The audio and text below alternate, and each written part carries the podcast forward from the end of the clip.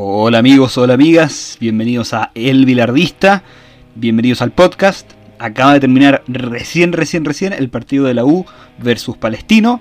Eh, un partido muy entretenido, con un resultado demasiado sorpresivo y que tuvo un golazo al final que cerró pero con broche de oro ese partido. ¿Cuál fue el resultado? Empataron a 2. Universidad de Chile 2, Palestino 2. El partido se jugó en San Carlos de Apoquindo, Palestino haciendo de local, pese a que era cancha neutral. ¿Cómo quedaron los equipos? Eh, sus estadísticas después de este partido. Bueno, la U quedó con 4 partidos ganados, 3 empatados y 1 perdido.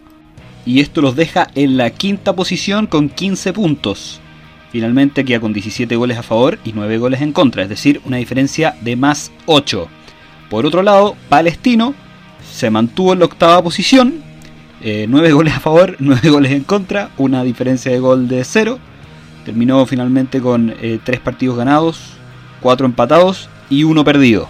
Sobre los goleadores de cada equipo, eh, la Ribey quedó con 6 goles, es el goleador absoluto del campeonato y además el goleador de la U. Y por parte de Palestino, Venegas alcanzó los 3 goles y es el jugador con más goles por parte, como les decía, de Palestino.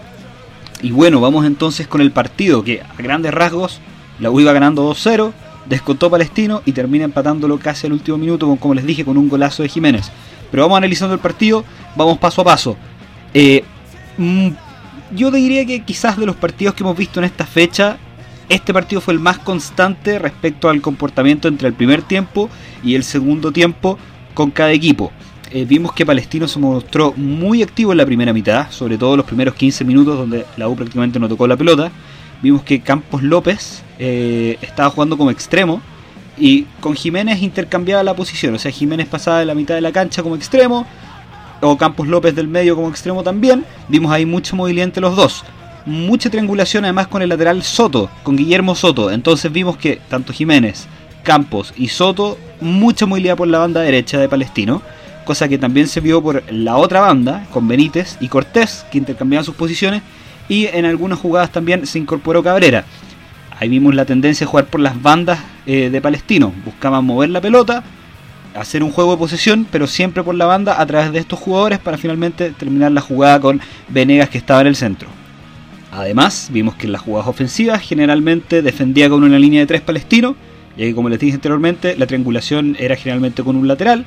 Por lo tanto, el lateral que esté en el ataque, evidentemente no puede participar dentro de esa línea de defensa. Además, cuando hacía la transición de ataque a defensa, cuando perdía la pelota, lo mismo, la línea de 3 se replegaba inmediatamente y el lateral se iba a incorporar para finalmente volver a armar esa línea de 4.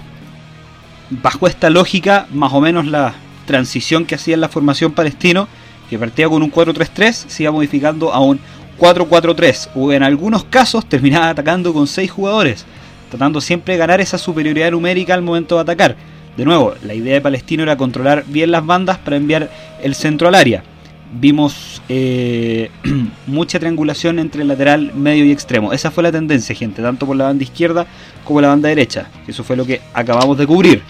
Además, y esta es como la parte entre comillas negativa de Palestino que se empezó a notar en el primer tiempo, una pequeña tendencia para de tener un problema al interceptar los centros. Vimos que la U la verdad atacó muy poco, pero los centros tendían a complicar a la defensa, tanto porque el arquero lo interceptaba bien, o si bien la defensa no controlaba adecuadamente la pelota, terminaba enreándose, sentía mucho la presión de la Ribey o Guerra en este caso.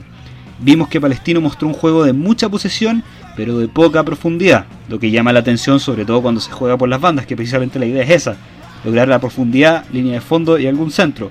No logró alcanzar esa, ese funcionamiento óptimo palestino en el primer tiempo.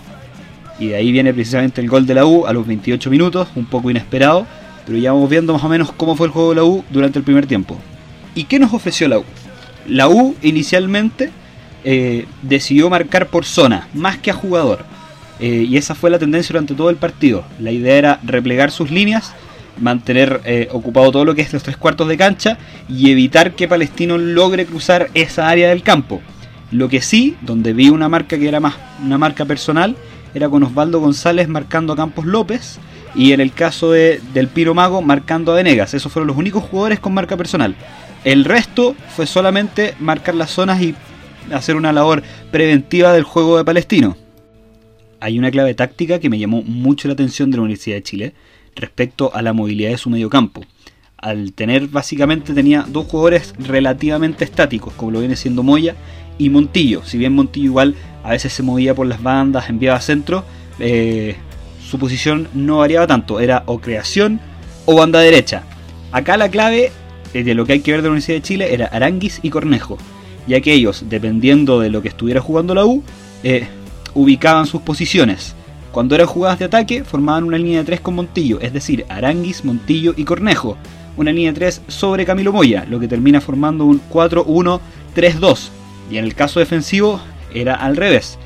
Eh, se ponía Aranguis con Cornejo acompañando a Moya, esa línea de 3 se replegaba y se acoplaba a la línea defensiva de 4, formando un bloque de 7 jugadores que la verdad eh, le costó muchísimo a Palestino atravesar. Por lo mismo, no pudimos ver ese juego que normalmente ofrece Palestino, no vimos profundidad y por eso se quedó solamente en posesión. Bajo esa lógica, me pareció muy interesante el movimiento en el medio campo que hace la U.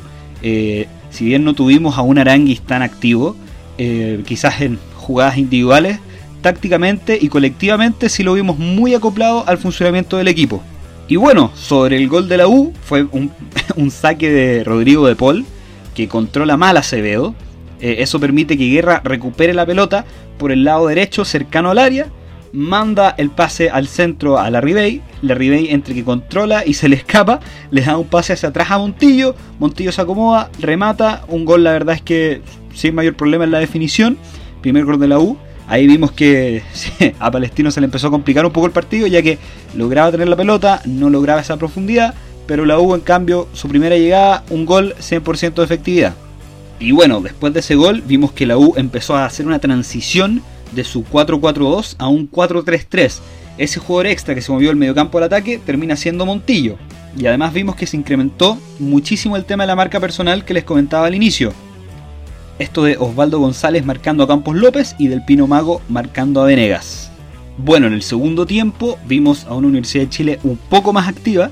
Eh, llega el gol a los 5 minutos del segundo tiempo, es decir, minuto 50 Aranguis arma una jugada por la banda derecha, juega para Montillo, más o menos en la entrada del área, Montillo aguanta, eh, aguanta el balón, se saca un defensa de encima, envía el centro, controla la Ribey y de un zurdazo cruzado convierte el gol. Eso ya puso el partido 2-0. En esos momentos del partido vimos que la U estaba muy activa con Montillo por la derecha, asociándose con Aranguis también por la misma banda. Eh, vimos además que la U empezó a atacar con cuatro jugadores, que terminaban siendo Aranguis, Montillo, Larribey y Guerra. Y en un minuto, en una jugada puntual, atacó también con Boseyur, que fue una jugada de 5, que la verdad no, no fue la tendencia durante el partido, ya que normalmente el ataque era una asociación entre Guerra y Larribey y ocasionalmente Montillo. Pero como les dije, en el segundo tiempo empezamos a ver mayor presencia de Aranguis también, pero siempre en un tono más colectivo, más de ser, ser parte de lo que quería el DT no en una labor más individualista como la que sí vimos de Montillo, que encaraba, aguantaba, gambeteaba. Acá viene también otro tema táctico interesante de la U, y es que al rombo que fijó en el medio campo, eh, en algunos momentos se le empezó a incorporar la presencia de los laterales, tanto de eh, Matías Rodríguez como de Jan Boseyur. Eh, no tan ofensivamente, eso sí, llegando solamente hasta la mitad de la cancha, para básicamente poblar el medio campo y cortar un poco la circulación de Palestino. Y ahí se veía de nuevo el mismo problema que comentábamos de Palestino. Mucha posesión, poca profundidad. Y además no había mucha presión eh, al momento de perder una pelota. Veíamos que los jugadores había demasiado espacio entre ellos y, y parecía que el partido se le estaba arrancando a Palestino. Pero al minuto 78 llega Benítez, que para mí fue la figura de Palestino. Jugaba por derecha, envió un centro, controla Venegas, una media vuelta y un gol. La verdad es que yo creo que esa jugada es muy meritorio tanto de Benítez como de Venegas.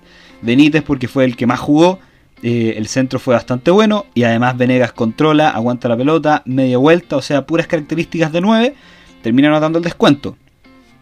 Y 10 minutos después llega el gol de Jiménez, centro al área, control de pecho, una media vuelta con acrobacia, un golazo inatajable, inapelable y de ahí después la U no logró controlar la pelota, no logró controlar el partido. Palestino no buscó presionar tanto más y el partido quedó en un empate, 2 a 2. Fue muy entretenido, tácticamente fue súper interesante. Yo creo que por ahí, si hacemos la evaluación de cómo fue el partido, me parece que eh, si bien el resultado da una percepción más negativa respecto al desempeño de la U, Creo que tácticamente la U logró imponer mejor lo que quería expresar en la cancha. Sí, el resultado no lo termina acompañando. Finalmente eh, había una solvencia defensiva que no logró sostenerse a lo largo del partido. Eh, pero Palestino tácticamente yo creo que no, no ofreció normalmente lo que, lo que le vemos en cancha. Eh, el tema de que no supo manejar muy bien la pelota, el equipo por momentos se le elongaba demasiado, tenía problemas cortando los centros, tenía poca presencia en el área y, y como les digo, había momentos del partido, sobre todo un poco antes del descuento de Venegas, en que parecía que el partido iba a terminar 2-0 y se iba a quedar ahí. Pero bueno, el fútbol es, tiene un, factor sorpresa que quizás no lo tienen todos los deportes. Eh, fue un partido entretenido. Y bueno, eso fue.